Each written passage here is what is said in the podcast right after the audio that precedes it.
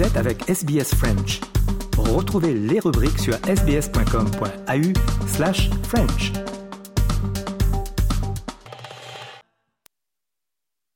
Nous rendons hommage aux propriétaires traditionnels de la terre à partir de laquelle SBS French diffuse. Le peuple Wurundjeri de la nation Kulin ainsi que leurs aînés passés et présents. Nous rendons hommage également à toutes les tribus et clans aborigènes ainsi que les insulaires du détroit Torres auxquels nous diffusons.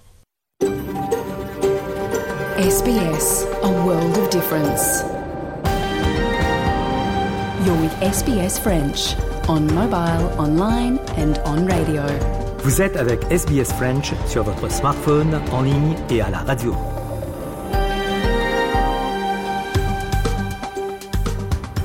Madame, euh, Monsieur, bonjour et bienvenue au programme de ce dimanche 6 euh, novembre. Avec vous, Jean-Noël Ducasse et au cours de cette émission, le journal, les sports et comme chaque dimanche, le personnage de la semaine. Il est 13h, c'est l'heure du journal.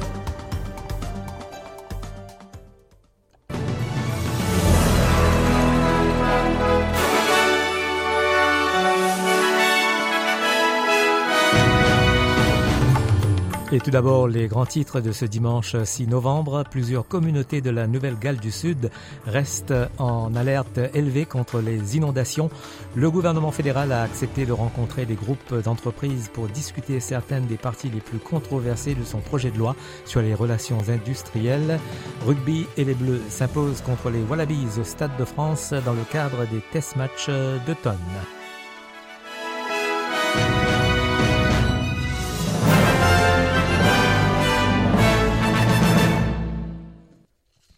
Plusieurs communautés de la Nouvelle-Galles du Sud restent en alerte élevée contre les inondations alors que les autorités avertissent que les eaux de crue se déplacent en aval. Écoutez Ashley Sullivan, membre des services d'urgence de l'État. Um, we are expecting the major flood uh, to continue to rise here in Forbes, and over the coming days, we'll uh, better understand the downstream impacts of these floodwaters on the communities, and our attention will tend to them, of course uh, where we have support heading to those communities currently in preparation for that significant floodwaters to head downstream. In fact, the ground that we're standing on here will be inundated later today as the river rises here in Forbes. Le gouvernement a accepté de rencontrer des groupes d'entreprises pour discuter certaines des parties les plus controversées de son projet de loi sur les relations industrielles. Les groupes d'entreprises ont fait part de leur inquiétude concernant les modifications apportées aux négociations multi-employeurs qui permettront essentiellement aux employés de plusieurs entreprises de se regrouper pour réclamer des salaires plus élevés et de meilleures conditions. Le ministre des Relations sur les lieux de travail, Tony Burke, a accepté de modifier le projet de loi afin que les entreprises ayant un petit nombre d'employés ne soient pas contraintes de conclure des accords multi-employeurs. So one of the concerns, which was a reasonable concern, was the concept of you could have in a multi-employer agreement one employer where there's a heap of staff, another where it's much smaller numbers, and effectively the bigger workplace overwhelming the vote of the smaller one. So here's what we'll do. It'll be changed so that to be part of an agreement, where you're getting a majority of the staff, it's, work, it's employer by employer where that's counted. Un Australien est décédé en Ukraine. Selon le ministère des Affaires étrangères et du Commerce, la famille de Trevor Keldal, qui serait originaire de Brisbane, a confirmé sa mort dans un communiqué. Trevor était un membre très précieux et aimé de la famille, a déclaré un porte-parole. Le Premier ministre Anthony Albanese a décrit la mort de l'homme comme une nouvelle tragique.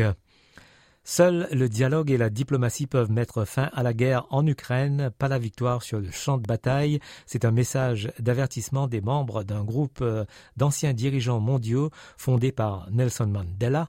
Le groupe, connu sous le nom de The Elders, a transmis ce message au président ukrainien Volodymyr Zelensky, lui disant lors d'une visite à Kiev qu'il euh, devrait commencer à envisager une solution au conflit. Dans l'ordre, voici l'ancienne présidente euh, irlandaise Mary Robinson, l'ancien président du Mexique Ernesto Zedillo et l'ancien commissaire aux droits de l'homme des Nations Unies Zaid Rad al-Hussein. Every war has to end. Uh, we need to encourage more thinking about how it will end in order to get the idea that um, this needs to end, as opposed to increasing the military arsenal on both sides and the devastation um, to the population in Ukraine. By using a wonderful instrument that uh, humanity has invented, that is diplomacy and politics. There is a, a way in international diplomacy in which you can give both sides something.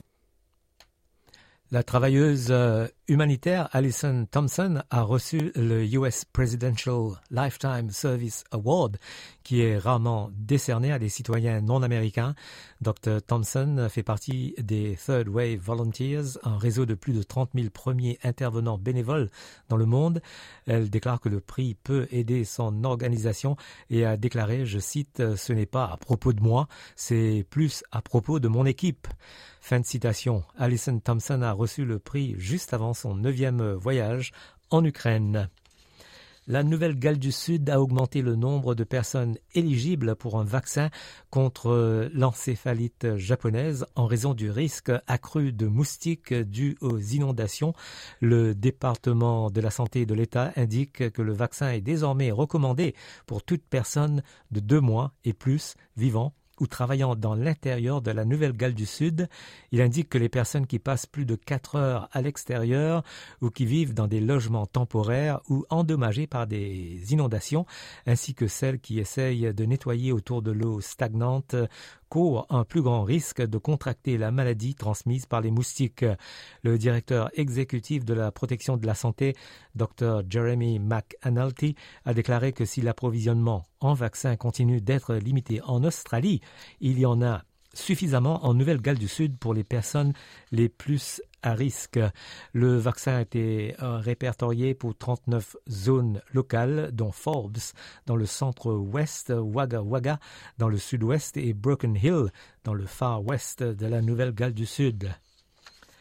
Avec euh, la COP 27 qui démarre ce dimanche, euh, le gouvernement fédéral a nommé la fonctionnaire Christine Tilley comme nouvelle ambassadrice australienne du changement climatique. Le ministre euh, du changement climatique, Chris Bowen, a déclaré que sa nomination est la réalisation d'une promesse faite par les travaillistes lors de leur campagne électorale de mai dernier de rétablir le rôle qui avait été aboli par le gouvernement de coalition. Il déclare que cela fait partie des efforts de l'Australie pour montrer au monde qu'elle prend le changement climatique au sérieux. This is an opportunity, of course, for Australia to remind the world that we're back. We're back at the international table. We've already notified the UNFCCC of our new nationally determined contribution, and of course, we have recently announced we will be we have signed uh, the methane pledge, and of course, there'll be more international discussions uh, at uh, Sharm el Sheikh. Le chef de l'opposition du Victoria, Matthew Guy, a promis de se débarrasser de la corruption dans l'État. Il promet d'augmenter le financement de la commission anticorruption de l'État, IBAC, et de l'ombudsman du Victoria. I was in the government that established the Corruption Commission. We established it for a reason. The current government has wound back its powers and hasn't kept up with adequate funding. You can't expect the public to have confidence in government when the government of the day seeks to nobble the Anti-Corruption Commission. La Fair Work Commission a décidé que le personnel des aides soignants qui s'occupent des personnes âgées bénéficierait d'une augmentation de salaire de 15%. Une augmentation de salaire était une recommandation clé de la Commission royale sur les soins aux personnes âgées comme moyen de retenir et d'attirer le personnel dans le secteur. Les syndicats avaient fait valoir que les aides soignantes devraient recevoir une augmentation de 25% de leur salaire. Les travailleurs ne gagnent que, en moyenne, 22 dollars l'heure. Les Verts veulent que le gouvernement fédéral gèle le prix de l'électricité pendant deux ans et impose une taxe aux compagnies d'électricité. Le chef des Verts, Adam Bent, a déclaré sur l'ABC que la mesure réduirait les factures d'électricité moyennes d'environ 750 dollars.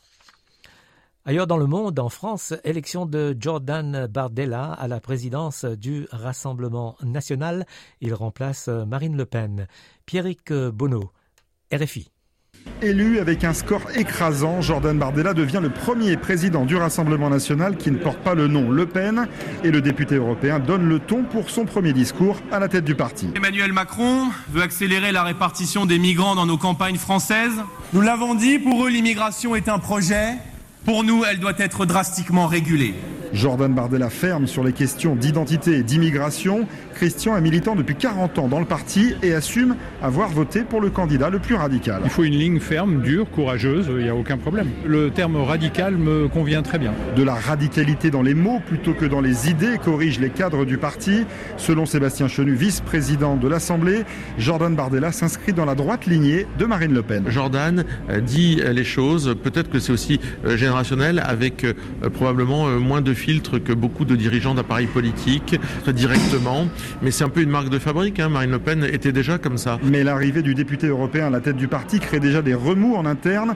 Deux marinistes de la première heure quittent les instances dirigeantes. Bruno Bild, député du Pas-de-Calais, et Steve Briouat, dans un communiqué, le maire d'Hénin Beaumont dit avoir été évincé et dénonce une re-radicalisation du parti.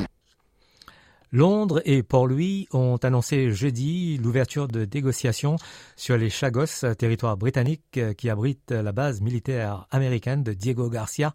L'archipel, territoire stratégique au sud-est de l'océan Indien, est revendiqué par Maurice. Reportage Abdullah Erali pour RFI. Pour illustrer la haute importance de cette décision venant de Londres, le Premier ministre mauricien a choisi de s'exprimer devant l'Assemblée nationale. Pravin Jugnut a repris quasiment mot à mot le communiqué britannique.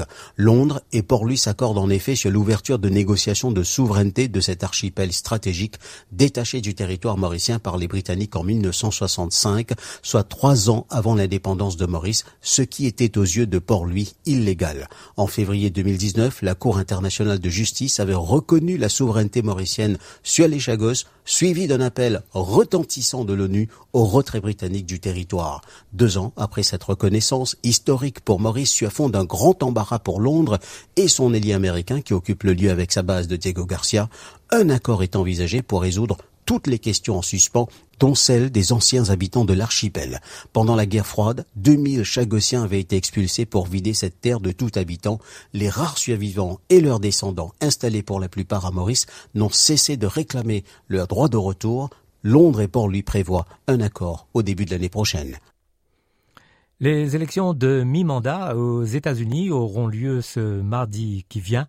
Les précisions de Sophie Pouzrat pour RFI défaite des démocrates aurait des conséquences sur des décennies, c'est ce qu'a déclaré Joe Biden, le président américain, en déplacement en Pennsylvanie. Selon des sondages, la Chambre des représentants est d'ores et déjà perdue pour le Parti démocrate et les chances de garder la majorité au Sénat sont incertaines. Au moment des résultats, les yeux seront aussi particulièrement rivés sur les élus au poste de secrétaire d'État, un poste crucial pour l'avenir de la démocratie américaine, comme l'explique Ludivine Gilly, directrice de l'Observatoire Amérique du Nord de la Fondation Jean Jaurès. Dans les États fédérés, le, mode d'organisation des élections varie puisque ce sont les États fédérés qui décident dans chacun euh, de ces États de la manière dont ils organisent les, élections. Dans certains États, le processus électoral lui-même dépend du gouverneur. Mais dans de nombreux États, c'est le fameux secrétaire d'État de l'État fédéré qui est le garant euh, du processus électoral, de la conduite des élections. Et donc, une question qui se pose cette année, c'est que nous voyons parmi les candidats républicains aux élections de novembre un certain nombre de candidats qui déclarent aujourd'hui que Joe Biden a perdu l'élection euh, de 2020 et qui sont candidats, pour certains en tête, à un poste qui, s'ils l'obtiennent, leur permettra d'avoir la main sur le processus électoral. Donc ça pose une question sur la robustesse du processus démocratique aujourd'hui aux États-Unis. On passe à la météo pour ce dimanche en Australie. À Perth, il fera 28 degrés. Adelaide 27, Melbourne 25, Hobart 22, Canberra 21, Sydney 23, Brisbane 26, Darwin 35 et à Alice Springs maximal de 35 degrés.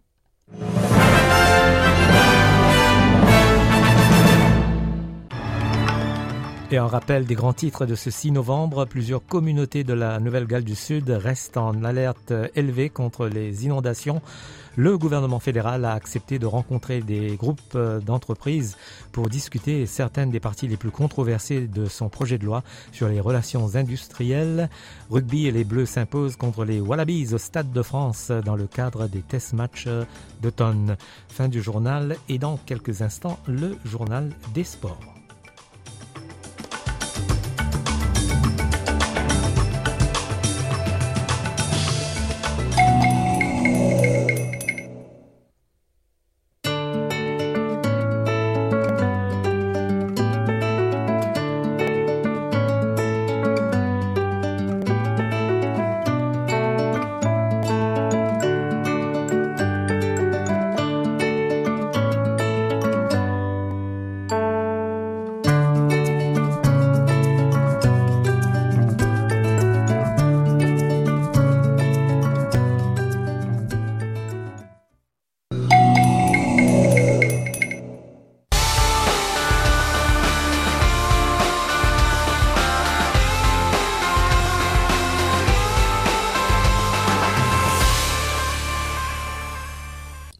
Des sports de ce dimanche et on revient sur l'actualité des derniers jours.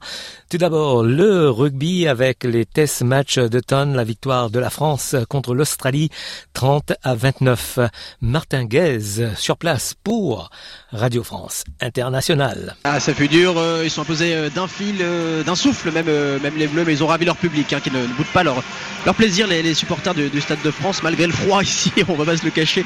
C'est le, mois de novembre, le, vrai ici, ici dans cette enceinte, mais ils ont, été réchauffés, on va dire, par, par des Bleus sur courant alternatif qui ont été longtemps derrière cette équipe d'Australie qu'on disait un peu sur, le déclin. Ça ne s'est pas vu.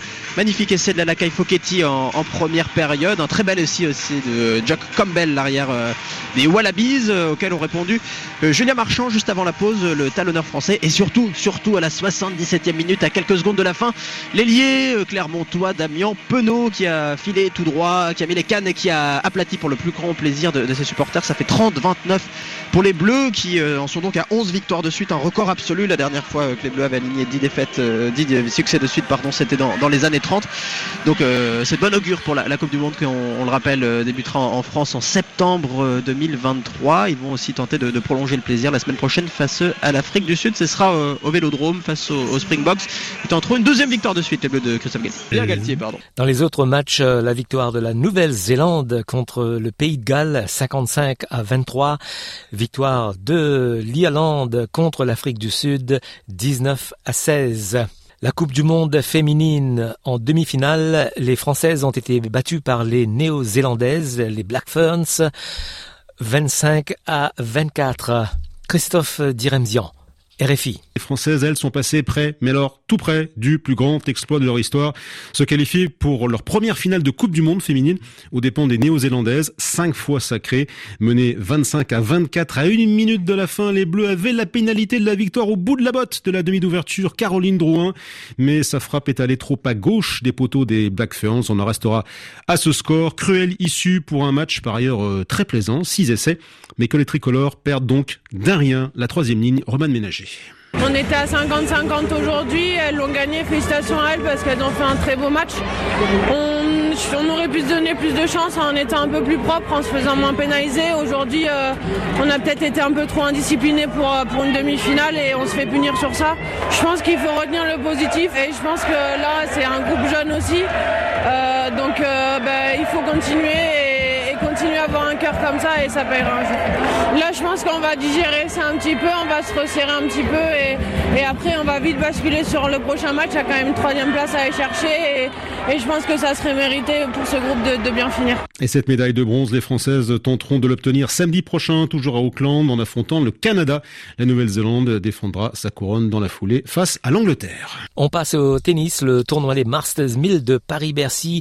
La finale, ce sera ce dimanche entre euh, Rune le Danois et Djokovic le Serbe. On écoute d'abord euh, Novak Djokovic en français. J'ai commencé cette match très très bien. Quelques opportunités à première part de, de deuxième manche pour breaker son service, mais il a réussi de, trouver les solutions. Après, il s'est Je pense qu'il a élevé son niveau de jeu.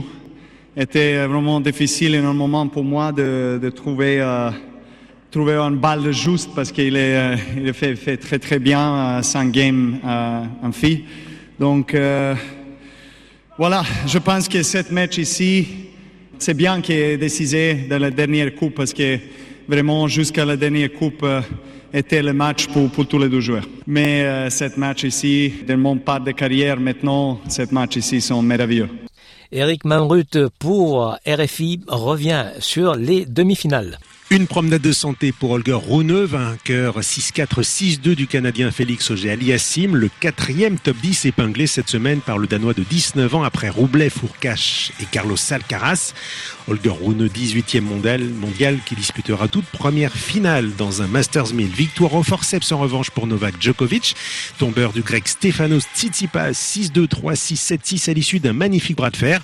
Ce sera pour le Serbe sa huitième finale à Bercy. Il en a remporté 6. Hommage à présent à celui qui a disputé ce jeudi à Bercy le tout dernier match de sa carrière, le français Gilles Simon. Et oui, la retraite à 37 ans pour le Niçois, désormais trop usé physiquement pour pouvoir enchaîner les matchs de haut niveau. Cela ne l'a pas empêché d'en livrer de magnifiques cette semaine avec des victoires au long cours sur Andy Murray et Taylor Fritz, l'américain 11e mondial. Il a ensuite dû céder pavillon jeudi face au Canadien Félix Auger-Aliassime. Mais comme à Roland Garros, où il avait notamment terrassé l'Espagnol tête de série Pablo Carreno Busta dans une ambiance de feu, le Français a enthousiasmé l'Arena de Bercy cette semaine. Bref, une fin de carrière heureuse et apaisée pour Gilles Simon. C'est une décision que j'ai vraiment prise euh, quelques semaines avant Roland Garros, donc ça fait quoi maintenant 6 mois, 7 mois? Bah, ça m'a laissé le temps d'y réfléchir. Euh, voilà, quand je suis arrivé ici, je me suis dit que non, c'était sûr que c'était fini et que c'était la fin. Et je suis vraiment très à l'aise avec la, la décision. Juste heureux euh, et chanceux d'avoir pu euh, vivre de ma passion pendant aussi longtemps, jusqu'au bout. Je voulais terminer à Bercy. J'ai eu la chance d'avoir une wildcard et ensuite j'ai réussi à, faire les matchs que j'avais envie de faire pour me représenter euh, trois fois sur ce central avec deux matchs euh, très accrochés, très disputés où, où le public a pu jouer euh, tout son rôle à chaque fois et non, honnêtement, je pouvais rien demander de mieux et c'était génial. Donc voilà, cette dernière année a été magnifique avec ce qui s'est passé à Roland et ici. Je pouvais pas rêver mieux, donc tout va bien. Gilles Simon, le deuxième des nouveaux mousquetaires à quitter la scène après Joe Wilfried Songa à Roland Garros cette année. Il ne reste donc que deux, Richard Gasquet, également fils, qui pour l'instant ne songe pas à raccrocher. Le tournoi des Masters féminins à, Fort Worth aux États-Unis avec euh, la victoire tout à l'heure de la française Caroline Garcia contre euh, Daria Kasatkina, la russe, en trois manches 4-6, 6-1, 7-6. Caroline Garcia est en demi-finale de ce tournoi. On passe au foot, la Ligue 1 en France. Il y avait deux matchs hier avec la victoire de Lens contre Angers 2 à 1, victoire d'Ajaccio contre Strasbourg 4 buts à 2. En Angleterre, la 15e journée avec la victoire de Manchester City contre Fulham 2 à 1. Les Citizens prennent provisoirement la tête du classement devant Arsenal qui jouera contre Chelsea ce dimanche. En Espagne, a noté la victoire du FC Barcelone contre Almeria, 2 buts à 0. En Allemagne, victoire du Bayern de Munich contre Hertha Berlin, 3 buts à 2. En Italie, Naples, premier, s'est imposé contre l'Atalanta Bergame, deuxième au classement, score 2 buts à 1. En Écosse, on notera la victoire de Celtic, premier au classement, contre Dundee United, 4 buts à 2. Un mot de voile avec le départ de la route du Rhum, retardé à cause de la météo. Thomas Saint-Léger depuis Saint-Malo pour Un temps à ne pas mettre un marin dehors. Du vent très fort avec des rafales à 120 km heure, une mer agitée, des vagues pouvant aller jusqu'à 6 ou 7 mètres. Les premières heures de cette route du Rhum s'annonçaient dantesques, voire dangereuses. Alors François Gabard, l'un des favoris de la course, comprend la décision des organisateurs. Une sage décision, oui, probablement, et je trouve une, euh, décision courageuse aussi, parce que c'est pas simple euh, de décaler un départ. Euh, il y a évidemment beaucoup d'enjeux. La déception probablement pour le public, les partenaires. Il y aurait pu avoir beaucoup de déceptions aussi avec un départ donné et inéluctablement la casse et les problèmes qui seraient apparus dans les 24 ou 48 premières heures de course. Donc voilà, je pense que c'est en effet raisonnable Raisonnable, prudent, sage, si certains pensaient pouvoir partir, tous disent comprendre et accepter ce report. Il va maintenant falloir gérer les deux ou trois jours supplémentaires d'attente. Yannick Bestaven, le vainqueur du dernier Vendée Globe. Et ben on va s'adapter, hein. nous les marins, les imprévus, on adore ça, hein. c'est notre métier, donc euh, ça fait partie des imprévus, mais voilà, on va rester dans notre bulle, continuer notre préparation de façon classique. Et je pense que pour euh, beaucoup, euh, on a un peu moins la boule au ventre, donc je pense qu'on va en profiter un peu plus qu'on a profité des deux derniers jours passés. Et le public va aussi pouvoir profiter un peu plus de la vue de ces magnifiques bateaux alignés dans les bassins du port. Voilà pour le journal des sports de ce dimanche.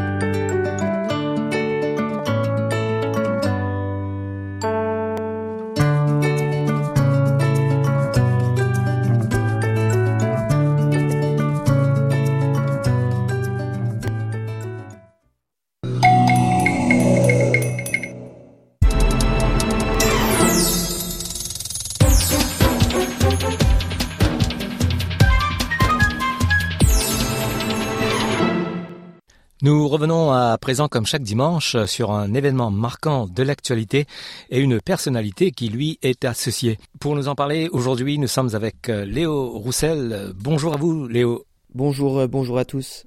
Alors que s'ouvre la COP 27, la conférence annuelle de l'ONU sur le climat, vous allez nous parler de la militante écologiste suédoise Greta Thunberg.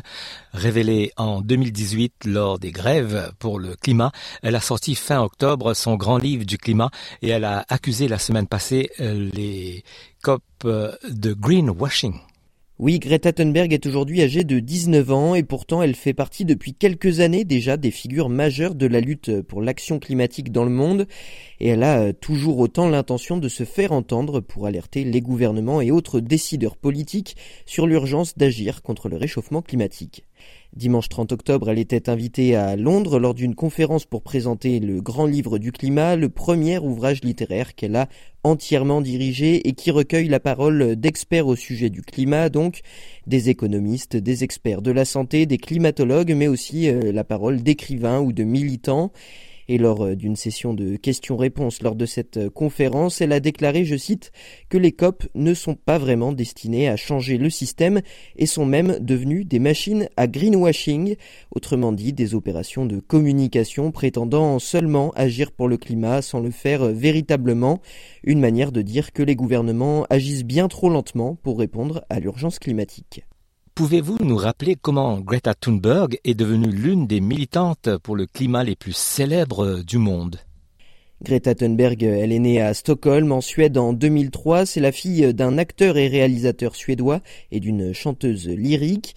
Et si on connaît surtout Greta Thunberg pour son combat pour la cause écologiste, eh bien, c'est parce que celui-ci a déjà pris une part importante de ses 19 années de vie. La militante a expliqué s'être intéressée au climat lorsqu'elle avait 9 ans seulement. Deux ans plus tard, on lui diagnostique le syndrome d'Asperger, un trouble du spectre autistique, comme pour sa sœur cadette. Mais c'est en 2018 que le monde euh, va véritablement entendre parler pour la première fois de Greta Thunberg. Elle remporte d'abord un concours d'écriture en Suède sur la question du climat évidemment, qui lui permet euh, ensuite de rencontrer plusieurs militants et c'est euh, de ces rencontres que va découler l'activisme de Greta Thunberg et sa volonté d'organiser des grèves pour le climat. À la fin de l'été, le 20 août 2018, elle va protester devant le Parlement suédois, refusant d'aller à l'école avant les élections générales qui doivent se tenir le 9 septembre. Puis après cette date, elle fait grève chaque vendredi et ne se rend pas en cours. En fait, elle appelle à l'époque le Parlement de Suède à prendre des mesures pour réduire les émissions de CO2 du pays, qui vient alors de vivre une canicule et de violents feux de forêt. Ce mouvement de grève scolaire pour le climat, il prend vite de l'ampleur et s'étend au monde entier. Dans de très nombreux pays d'Europe, d'Amérique et en Australie également, des mouvements voient le jour. Youth for Climate en France, School Strikes for Climate en Australie. Ces mouvements réclament l'action des gouvernements face à l'urgence climatique. Greta Thunberg devient alors la figure de proue d'un mouvement mondial à seulement 16 ans. Comment Greta Thunberg vit cette notoriété? Alors à l'époque, le mouvement doit déjà faire face à des critiques. Les personnes qui manifestent sont jeunes, Plus facile à discréditer pour les gouvernements et les personnalités politiques. Face à l'ampleur euh, du mouvement en Australie, Scott Morrison avait déclaré à l'époque vouloir voir davantage d'apprentissage dans les écoles et moins de militantisme, ce qui n'a pas empêché les élèves de faire des grèves dans le pays. Greta Thunberg, elle, entre 2018 et 2019, participe à des grèves, mais elle s'implique encore davantage sur la scène internationale. Elle participe à des conférences, donne des discours devant le Parlement britannique, devant l'Assemblée nationale en France également. Elle est euh, fréquemment interrogée dans les médias. Elle fait notamment euh, la une du magazine Time par qui elle est nommée personnalité de l'année en 2019. En fait, elle s'adresse de manière plus directe aux décideurs politiques. C'est le cas lorsqu'elle prononce son discours lors du sommet des Nations Unies sur l'action climatique la même année avec euh, ses célèbres mots How dare you? Alors euh, forcément, son combat et son poids, malgré son jeune âge, ne plaisent pas aux climato-sceptiques. Et la jeune Greta Thunberg est fréquemment la cible de critiques, voire même de harcèlement ou de menaces. On l'accuse souvent d'être instrumentalisé au profit d'un système, on l'infantilise à cause de son âge, mais face à toutes ces critiques, la jeune femme semble répondre tout de même assez sereinement. Depuis, la pandémie de Covid-19 a un peu ralenti les grèves pour le climat. Quelles ont été les autres occupations de Greta Thunberg? Alors oui, le mouvement a certes perdu de l'ampleur, mais il reste gravé dans les mémoires, puisque dans le monde entier, certaines manifestations ont parfois rassemblé plusieurs centaines de milliers de manifestants, comme à Montréal en septembre 2019. Alors pendant la pandémie, la jeune militante n'a pas stoppé son engagement, elle a continué d'échanger avec les institutions mondiales. Bien sûr, euh, elle étudie encore aujourd'hui et envisage même d'aller à l'université. Elle s'est euh, cependant légèrement mise en retrait entre 2020 et 2021. Elle a aussi dû se consacrer cette année à l'écriture de son grand livre du climat mais elle ne s'engage plus euh, uniquement pour le climat. Aujourd'hui, elle a notamment diversifié ses positions autour d'un combat également plus social, plus global, pas uniquement environnemental. Mais euh, Greta Thunberg, euh, donc en l'espace de quelques années, elle est véritablement devenue une figure de la lutte pour le climat et son engagement a déclenché une prise de conscience pour de nombreuses personnes, pas uniquement chez les jeunes. Elle est devenue un symbole, certains médias et spécialistes parlent même d'un effet Greta tant la jeune Suédoise, malgré son jeune âge, a su mobiliser autant de personnes à travers le monde pour lutter contre le réchauffement climatique et euh, appeler avec autant de ferveur les gouvernements à agir pour le climat. Merci Léo d'être revenu sur l'histoire de Greta Thunberg, célèbre militante écologiste, alors que s'ouvre ce dimanche, on le rappelle, le, la 27e conférence des Nations Unies sur le climat, la COP 27 en Égypte.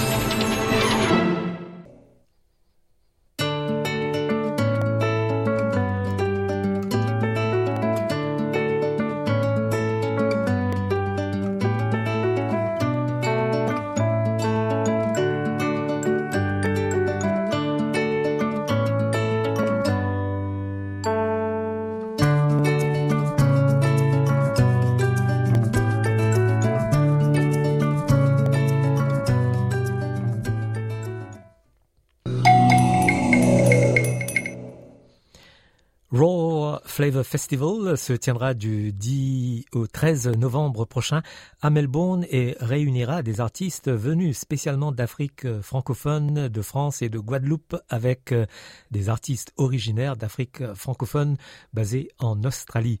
Pour en parler, Gracieuse Ama, l'organisatrice de ce festival, elle est avec notre collègue Bertrand Tungandame.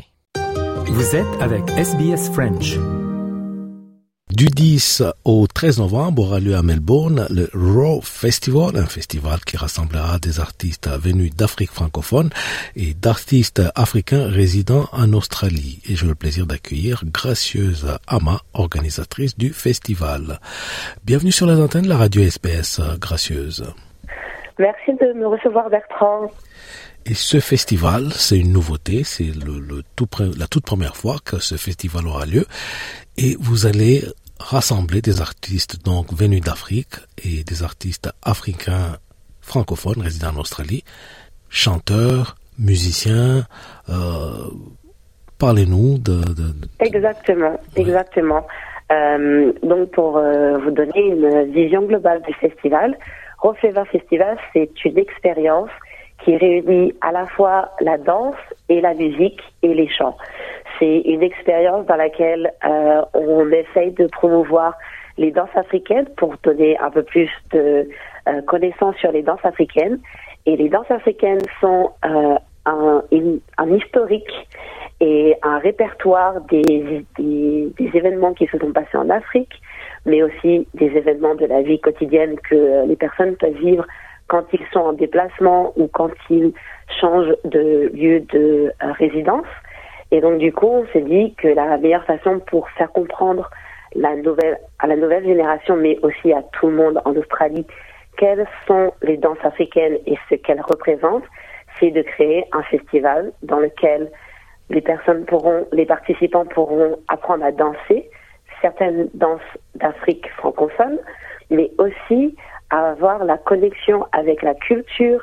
Donc c'est pour cela que durant le festival, il y aura une conférence et aussi connecter avec la population africaine qui est sur euh, sur l'Australie, que ce soit autant sur Melbourne que Sydney, parce que nous avons aussi des artistes venant de Sydney, pour pouvoir avoir une réelle connexion de euh, la diaspora africaine, quel que soit euh, le pays de résidence dans lequel ces personnes se trouvent.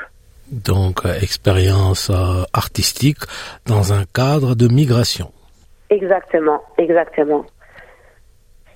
Et ce festival, vous avez dit qu'il aura lieu sur euh, une durée de trois jours, quatre jours, du 10 au 13 novembre. Mais est-ce que ce sera à un seul endroit ou euh, comme il y aura une conférence et d'autres activités, ce sera répandu sur plusieurs endroits? C'est un festival qui s'adresse à tous les euh, résidents de l'Australie, mais toute, les, toute la ville de Melbourne va être activée. Les premiers événements, je dirais, seront en face du L'Art Center Melbourne. Donc mercredi et jeudi, pendant votre pause déjeuner, si vous ne savez pas quoi faire, venez à l'Art Center. On vous donnera un spectacle dont vous vous souviendrez pendant longtemps parce que nous organisons une street jam, c'est-à-dire les danseurs vont danser euh, en freestyle, ils vont inviter aussi les participants à prendre des petits pas avec nous et avoir une bonne ambiance. Donc le parfait moment pour euh, votre pause déjeuner et penser à autre chose pour après retourner au travail.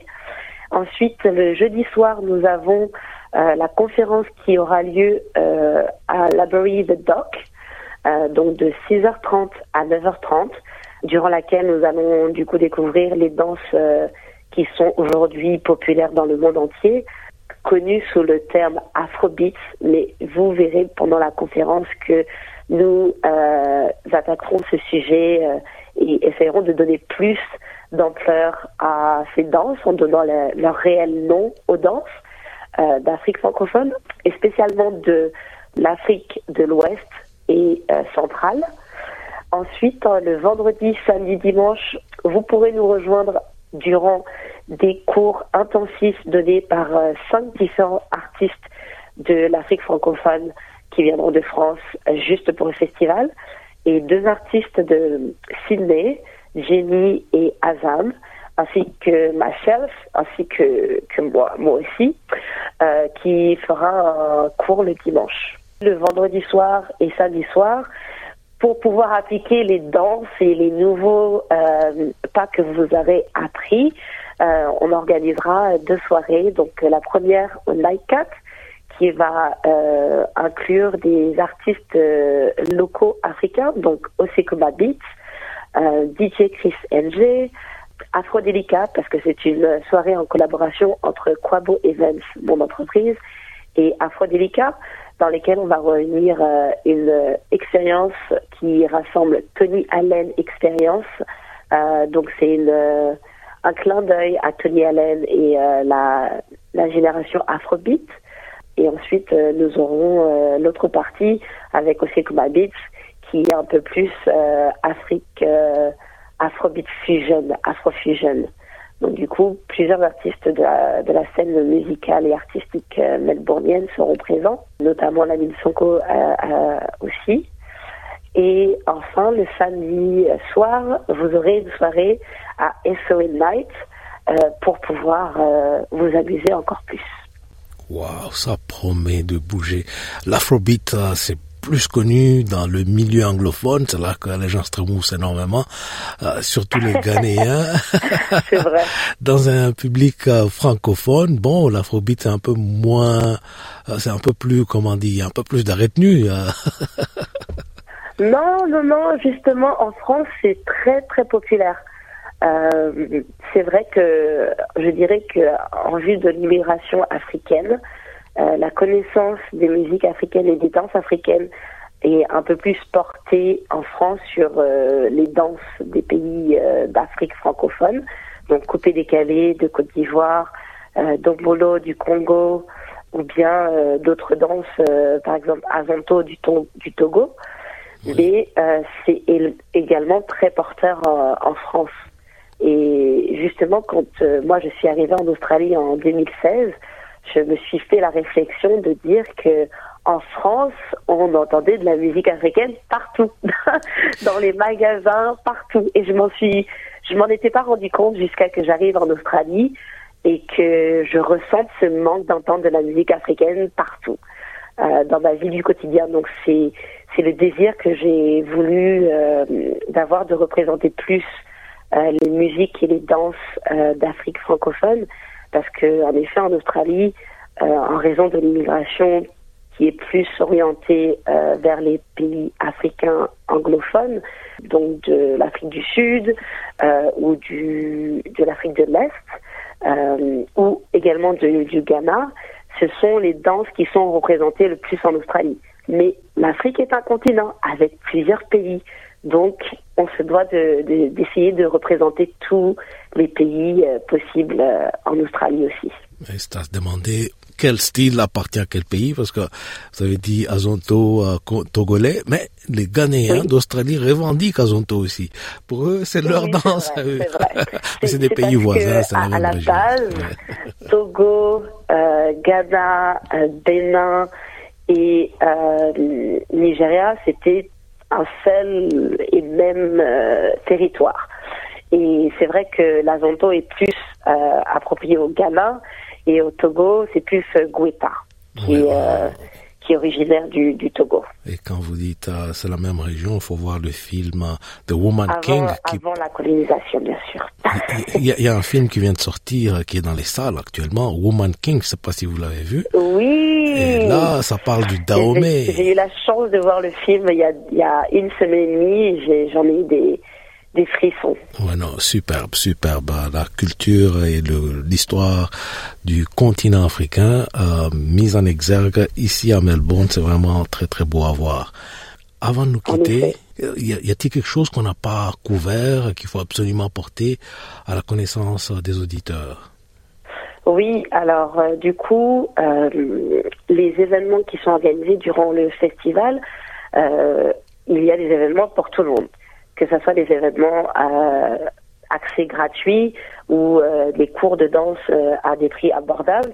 C'est vraiment un événement qui va réunir euh, tous les goûts et toutes les couleurs, euh, tout, tout, toutes les expériences. Donc du coup, si vous souhaitez participer au festival ou venir à un des événements du festival, euh, soyez sûr de suivre les réseaux sociaux Instagram Quabo Events, donc Quabo, K-W-A-B-O Events. Sinon, vous pouvez également aller directement sur euh, la page Facebook du festival Raw Flavor Festival. Et du coup, vous aurez les liens pour euh, euh, vous inscrire aux événements qui, qui seraient de votre intérêt. Raw comme cru en anglais. Oui, oui, c'est c'est parce que c'est le côté authentique. C'est un festival qui se veut vraiment de de, de, partager la culture de façon authentique parce qu'aujourd'hui, avec euh, les médias et avec euh, l'engouement de, de, de, la population, souvent on oublie de, de regarder d'où viennent les danses et comment elles sont nées et quel, quel est leur sens ou leur significance pour, euh, pour, pour les populations et pour les personnes qui les ont créées. Mais derrière toute danse africaine, il y a une histoire parce que la tradition africaine est beaucoup une tradition orale qui passent souvent par les griots et qui sont aussi des danseurs, des chanteurs, des musiciens. Donc du coup, euh, l'Euro Festival, c'est c'est aussi pour ça, c'est pour découvrir vraiment la, la la teneur des danses, parce que du coup, une fois qu'on connaît la signification des danses, et eh ben c'est beaucoup plus facile de les interpréter et de euh, de faire les mouvements. ça donne beaucoup plus de sens et d'ampleur à la danse. Et de les apprécier aussi. Voilà, gracieusement, merci infiniment d'avoir pris le temps de nous expliquer ce qui nous attend à Melbourne. Enfin, un festival qui va ramener, mettre un peu d'ambiance et ramener un peu de chaleur dans la grisaille qui nous sera ici à Melbourne.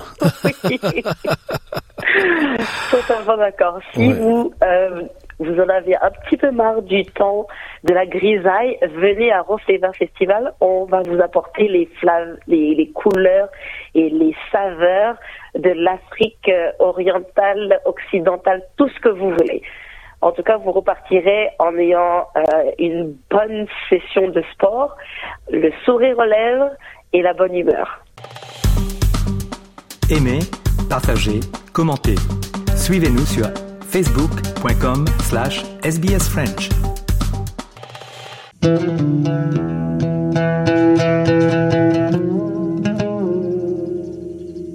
Voilà, nous arrivons presque à la fin de cette émission. Merci d'avoir été avec nous.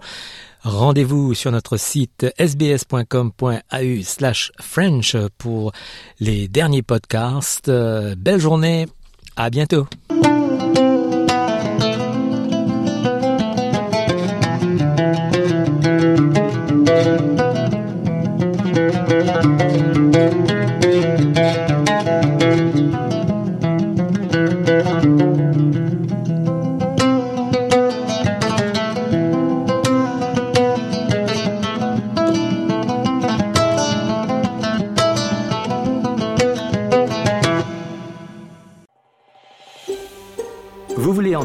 D'autres rubriques comme celle-ci Écoutez-les sur Apple Podcasts, Google Podcasts, Spotify ou n'importe où où vous obtenez vos podcasts.